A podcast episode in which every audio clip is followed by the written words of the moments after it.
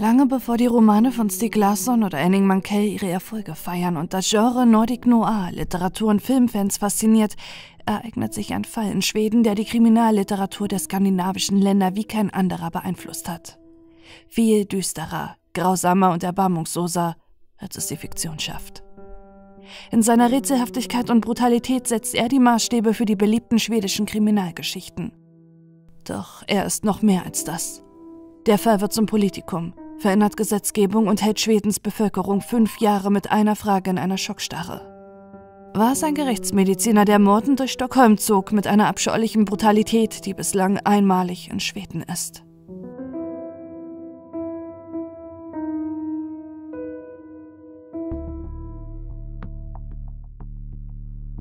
Sobald es dunkel wird und die Geschäfte in der Malmkirnatsgatan im Zentrum der schwedischen Hauptstadt geschlossen haben, verwandelt sich die 650 Meter lange Straße in den 1970er und 80er Jahren in Stockholms längsten Straßenstrich.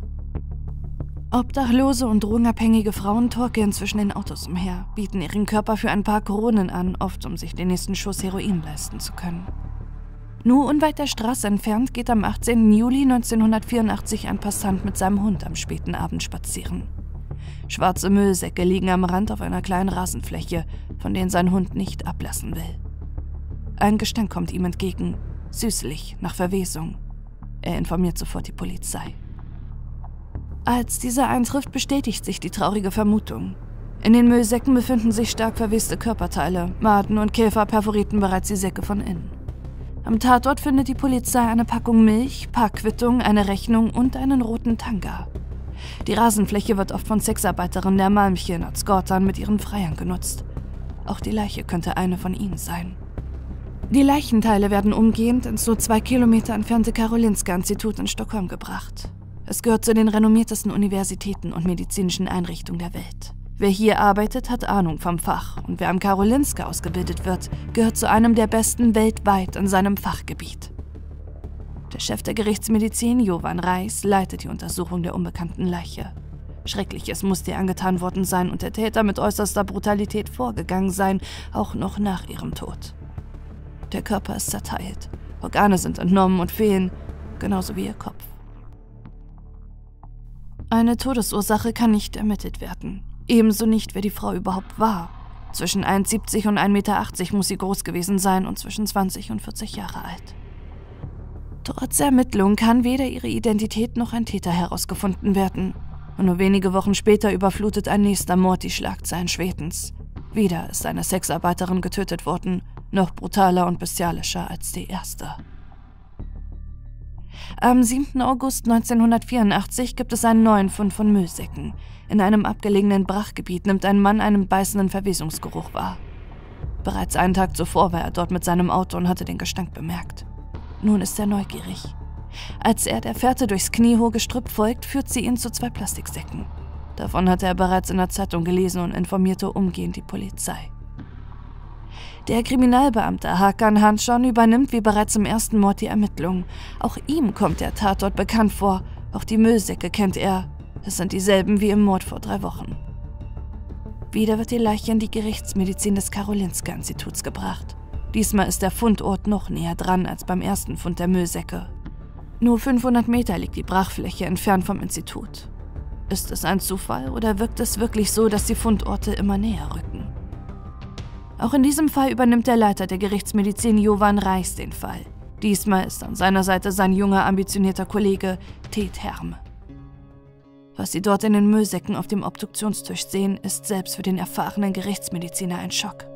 Erneut ist eine Frau mit äußerster Brutalität zerteilt worden. Nur wenige Merkmale der Toten können sie feststellen.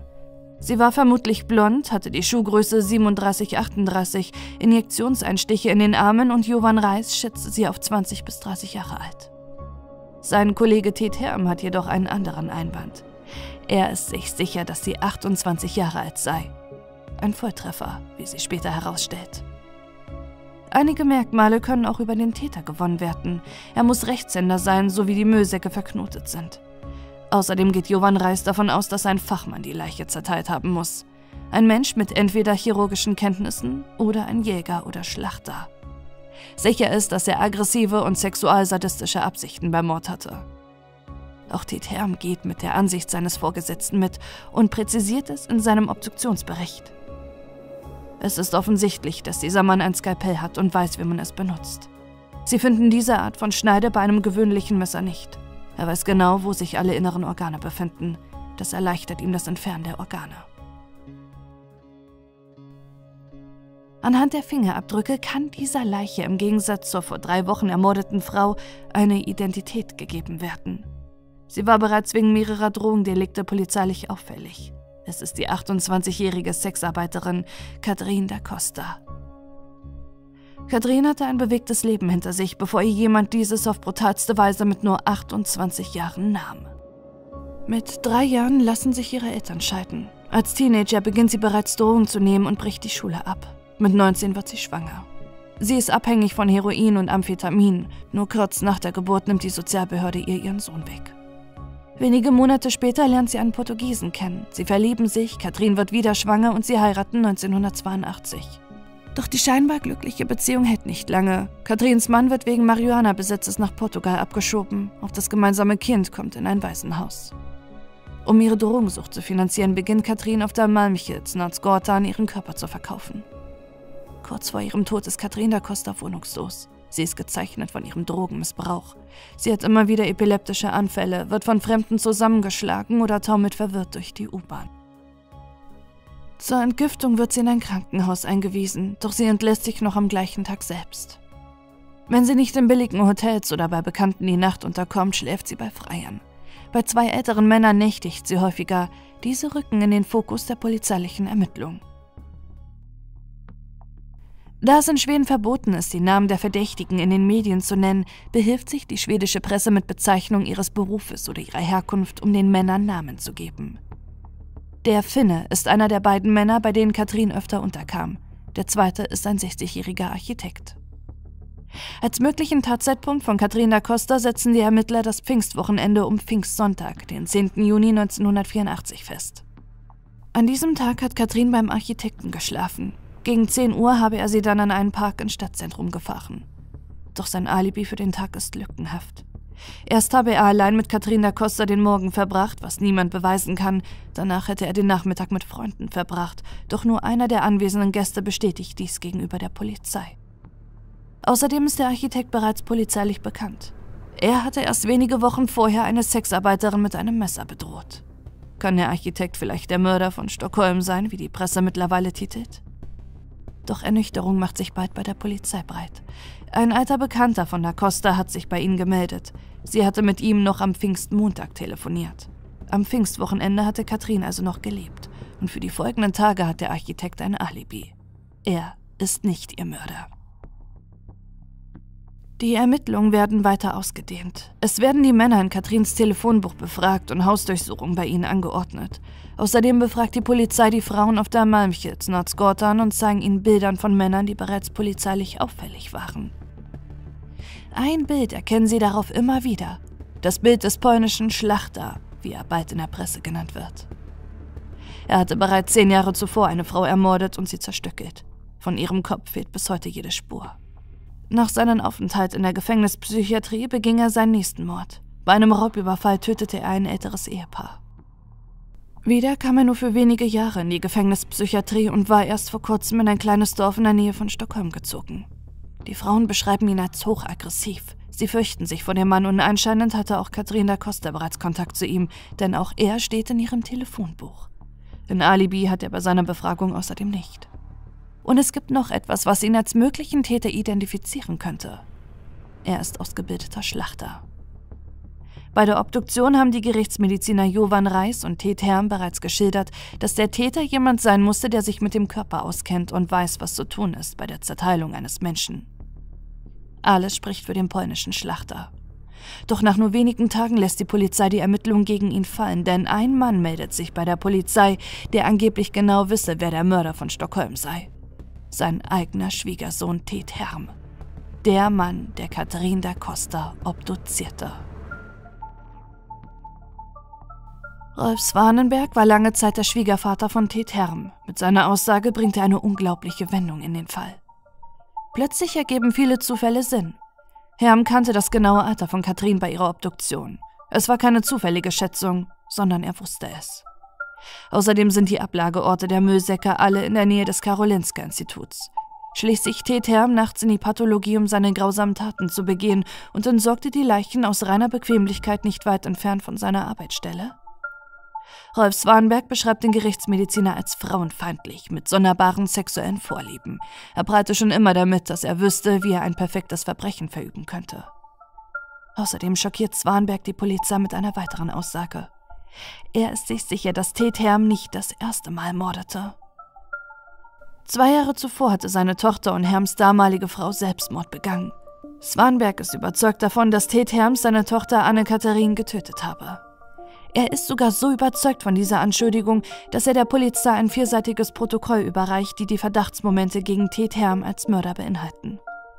Der Gerichtsmediziner wird zum Hauptverdächtigen. Auch die befragten Sexarbeiterinnen erkennen den blassen Mann mit dem schmalen, eingefallenen Gesicht.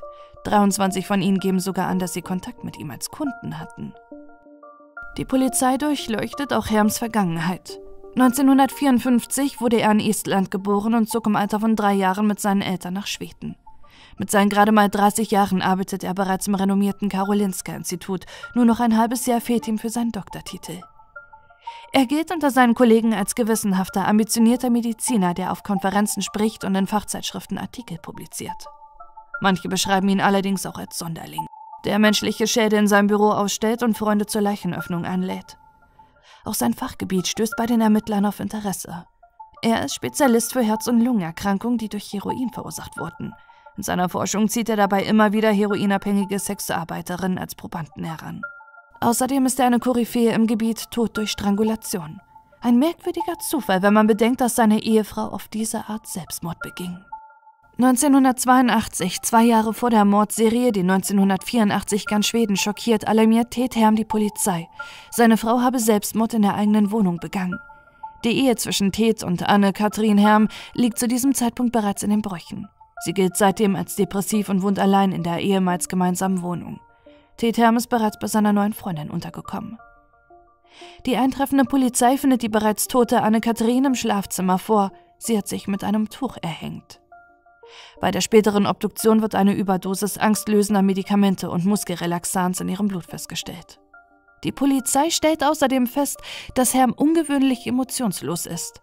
Auch wenn die beiden bereits kein Paar mehr waren, nimmt er den Selbstmord seiner Noch-Ehefrau sehr kalt und nüchtern auf. Vor der Polizei sinniert er über den Umstand des Todes von Ann-Kathrin, wie bei einer Unbekannten, die er sonst obduziert. Nur zwei Monate nach ihrem Tod veröffentlicht Herm einen Artikel im Forensic Science International über die Unterscheidung von Selbstmord und Mord bei Erhängen. Für die Polizei sind das zwei Jahre später genug Indizien. Am Montagmorgen, den 3. Dezember 1984, ist Ted Herrn bei seiner Arbeit im Karolinska-Institut. Doch an diesem Tag soll etwas anders sein. Gegen 8 Uhr wird er im Pausenraum vor den Augen seiner Kollegen festgenommen. Er muss sich einem fünfstündigen Verhör unterziehen, bei dem die Polizei zunächst den Tod seiner Frau thematisiert. Erst zum Ende hin offenbaren sie ihm den wahren Grund der wiederaufgenommenen Ermittlungen. Er ist der Hauptverdächtige im Mord an Katrin da Costa. Ein Alibi für das Pfingstwochenende hat er nicht. Auch streitet er ab, Kontakt zu Sexarbeiterinnen außerhalb seiner Forschung zu haben. Dann gibt Herm allerdings zu, nur einmal Kunde gewesen zu sein, aus Rache an seiner damaligen Frau. Den Mord an Da Costa und der weiteren unbekannten Toten bestreitet Ted Herm jedoch vehement. Da weder Faser, Blut noch Fingerabdrücke für seine Täterschaft sprechen, muss die Polizei Ted Herm nach fünf Tagen Untersuchungshaft wieder gehen lassen. Für ihn bedeutet das allerdings auch das Ende seiner Karriere. Das Karolinska-Institut entlässt ihn und seine Doktorarbeit kann er nicht fertigstellen.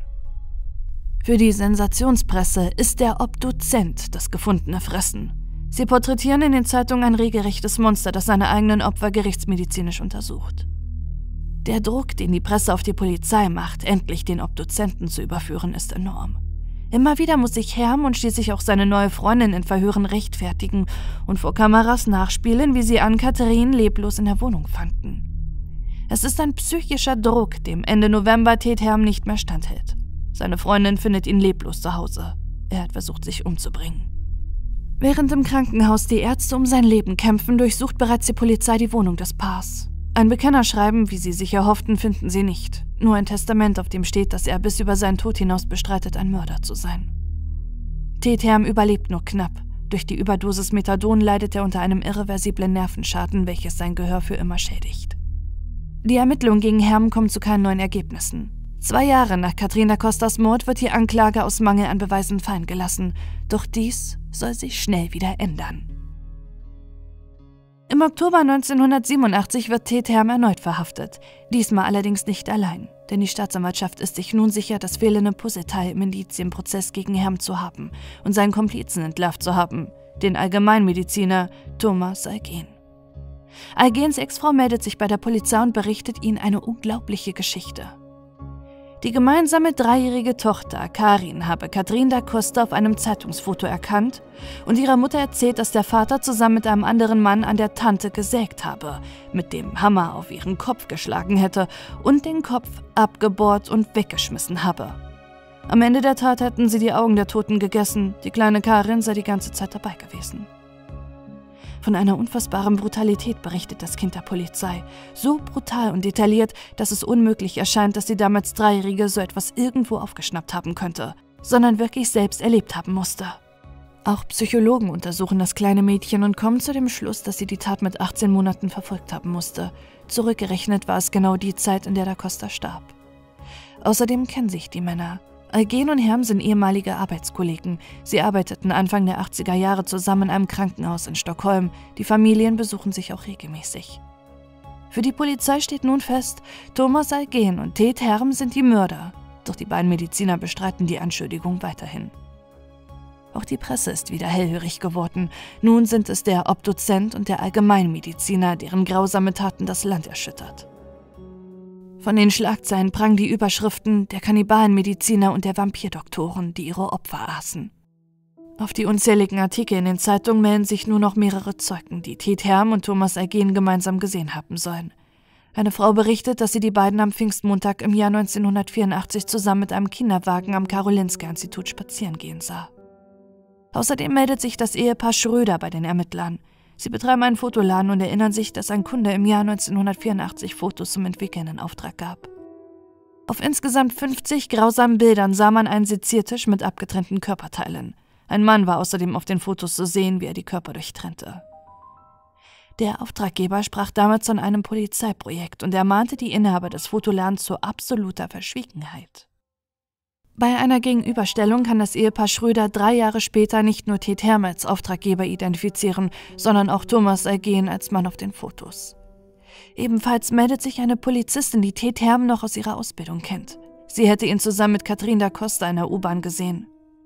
Sagt Herm also doch nicht die Wahrheit? Kannte er Katrin da Costa doch? Die Zeugenaussagen bringen allerdings auch allerhand Fragen hervor. Warum melden sich die Zeugen erst Jahre später, obwohl die Tat bereits im Jahr 1984 durch die Medien ging? Als die Polizei die Zeitpunkte der Zeugenaussagen abgleicht, bleibt den beiden mutmaßlichen Tätern außerdem nur eine Zeitspanne von 11 bis 13 Uhr am Pfingstmontag, an der sie der Costa töteten, zerstückelten und ihre Leiche versteckten. Ein sehr geringes Zeitfenster. Außerdem deckt sich dieses auch nicht mit der Aussage eines Bekannten von da Costa, der bestätigt, noch am Montagmorgen mit ihr telefoniert zu haben. Trotz der Unstimmigkeiten kommt es im Frühjahr 1988 zum Prozess gegen Tetherm und Thomas Alger. Besonders die Frage der Glaubwürdigkeit der einzigen Zeugin der Tat, die damals nur 18 Monate alt war, wird von der Verteidigung in Frage gestellt. Außerdem präsentiert der Verteidiger vor Gericht ein beliebtes schwedisches Kinderbuch. In Tomta zeigen Bilder, wie die Wichte mit Sägen und Bohrern hantieren und Tierkörper aufschlitzen. Das Buch befand sich auch bei der Mutter von Karin in Besitz. Trotzdem stimmen am 8. März 1988 fünf der sechs Schöffen für die Verurteilung von Alger und Herm. Noch am selben Tag geben diese fünf der schwedischen Presse Interviews und das, obwohl das Urteil noch nicht öffentlich gesprochen ist. Somit ist der Sensationsprozess geplatzt und die beiden Beschuldigten müssen wieder aus der Haft entlassen werden, bis ein neues Gerichtsverfahren angesetzt ist. Unter großem medialen Interesse beginnt dieses im Sommer des Jahres 1988 Mittlerweile ist der Tod von Katrin da Costa ein Politikum. Feministinnen demonstrieren und sehen den Prozess als Kampf gegen das Patriarchat. Männer aus der Oberschicht lassen ihre sadistischen und bestialischen Vorlieben an sozial schlechter gestellten Frauen aus. Außerdem protestieren Frauenrechtler für ein Prostitutionsgesetz. 600 Ärzte fordern zudem öffentlich den Ausschluss von Herm und Alger aus der Ärztekammer, noch bevor das Urteil gesprochen wird. Unter großem Zuschauerandrang fällt am 8. Juli 1988 das endgültige Urteil. Ein Urteil, was Freispruch und Verurteilung in einem ist. Beim Tatbestand des Mordes werden die beiden Beschuldigten freigesprochen. Zu unglaubwürdig sei die Aussagen der Zeugen. Jedoch werden sie im Tatbestand Grabfriedensbruch für schuldig erklärt. Die Aussage des Fotoladenbetreiber empfindet das Gericht als glaubwürdig. Und so kommen sie zu dem Schluss, dass Tate Herm und Thomas Alger die bereits tote Katrin da Costa zwar zerstückelten, aber nicht ermordet hätten. Der Tatbestand des Grabfriedensbruch ist mittlerweile in den vier Jahren zwischen Tat und Prozess verjährt. Eine Strafe bekommen sie nicht dafür. Da sie formal freigesprochen sind, können die beiden Beschuldigten außerdem nicht in Revision gehen, auch wenn das Urteil mehr Fragen als Antworten aufwirft. Wie kamen sie an die Leiche von Da Costa? Und welches Motiv sollten sie verfolgt haben, die Leiche zu zerstückeln? Mit dem Urteil wird ihnen von der Gesundheitsbehörde außerdem die Zulassung als Ärzte entzogen. Schließlich wurden sie schuldig gesprochen, eine Leiche zerteilt zu haben. Nach dem fragwürdigen Urteil gerät die Polizei in Stockholm immer wieder in Kritik. Zu schnell hätten sie sich auf diese unglaubliche Story konzentriert, dass ein Gerichtsmediziner in seiner Freizeit Frauen ermordet und Leichen zersägt. Alte Verdächtige werden erneut befragt, doch zu neuen Erkenntnissen kommt die Polizei nicht. Der mögliche weitere Verdächtige, der polnische Schlachter, ist zudem im Jahr 1987 bereits verstorben. Im Jahr 1999 wird unter neuen Analysetechniken nochmals das Blut von Katrin da Costa untersucht. Im Nachhinein stellt die Polizei fest, dass die Frau erst nach dem besagten Pfingstmontag verstorben sein konnte. So wie es auch ihr Bekannter der Polizei versicherte, da er noch am Montagabend mit ihr telefonierte und was Tate und Alger somit rückwirkend ein Alibi verschaffte. Im Jahr 2009 verjährt der Mord an da Costa in Schweden. Ein Täter kann nie gefunden werden. Mit dem Ruf als Frauenzerstückler müssen Thomas Alger und Tate Herm allerdings bis heute leben. Viele Schweden sehen sie immer noch als Mörder, andere wiederum sagen, dass der Fall Schwedens größter Justizskandal sei. Immer wieder versuchen beide gegen das Urteil anzukämpfen und ihre Zulassung als Arzt zurückzugewinnen. Doch alle Versuche sind erfolglos. Sogar der Europäische Gerichtshof für Menschenrechte urteilte gegen sie. TTM lebt mittlerweile mit geschützter Identität. Bis heute bekommt er Morddrohungen. Thomas Alger hat seine Tochter das letzte Mal vor seiner Verurteilung gesehen. Kontaktanfragen blockt sie ab und lebt mittlerweile sogar unter einer neuen Identität. Die einzigen Menschen, die hinter ihm stehen, sind seine Eltern. Er konnte in ihren Unternehmen arbeiten. Auf ihr großzügiges Erbe nach ihrem Tod verzichtet Alger allerdings und lebt weiter in seiner bescheidenen kleinen Wohnung. Das Geld geht in seine Thomas Alger Stiftung, die Justizopfern Hilfe bei Fehlurteilen anbietet. Heute muss sich die schwedische Justiz eingestehen, dass alle in diesem Fall verloren haben. Herr Monalger haben ihr vorheriges Leben verloren durch absurde Anschuldigungen. Die Presse hat sich lieber auf die Story eines mordenden Gerichtsmediziners gestürzt, als die Ungereimtheiten in den Zeugenaussagen zu hinterfragen, und auch die Polizei und Staatsanwaltschaft waren geblendet von der Sensation. Nur der wahre Mörder profitierte. Ob er heute überhaupt noch lebt, ist fraglich. Eine Strafe muss er mittlerweile nicht mehr fürchten.